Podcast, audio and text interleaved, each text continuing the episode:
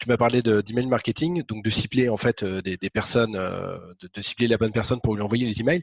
En termes d'acquisition, est-ce que tu, tu, vas essayer de capter l'adresse email de la bonne personne, tu l'identifies avant et puis tu lui proposes quelque chose contre son adresse email, ou alors est-ce que c'est du mailing froid où tu vas avoir des listes et tu vas essayer de qualifier ces listes d'une certaine manière alors, il y, a, déjà un énorme vivier complètement inexploité, très souvent inexploité. je ne vais pas dire par tout le monde, mais euh, c'est qu'on se rend compte qu'il y a beaucoup d'entreprises qui n'utilisent pas les emails qu'ils ont déjà.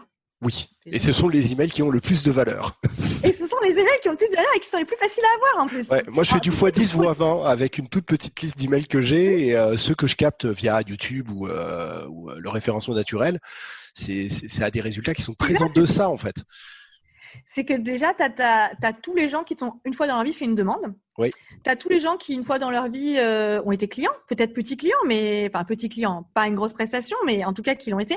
Et il y en a, ils ont, euh, même si tu en as 100, d'accord, ce qui n'est pas énorme, mais c'est déjà 100, euh, travailler cette base régulièrement, peut être utile. S'adresser à ces personnes est utile.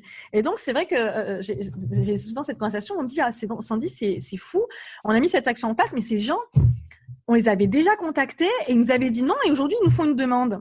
Je dis, bah, oui, mais c'est pas anormal parce que, un, ils vous connaissent. Donc, si vous avez dit non ou si vous avez acheté un concurrent, peut-être parce qu'à cet instant T, ils pensaient que c'était le meilleur choix, mais ils ont pu changer d'avis, ça a pu mal se passer, ils peuvent avoir un nouveau projet. Il y a mille et une raisons qui peuvent faire que quelqu'un avec qui vous avez déjà travaillé et qui vous a dit non, ou ça c'est pas, ou il vous a dit non, ou il vous a dit oui, mais vous êtes pas revenu vers lui, ne, soit pas, ne peut, peut redevenir client aujourd'hui. Donc surtout ne pas se passer de ça. Et en plus, l'information elle est disponible.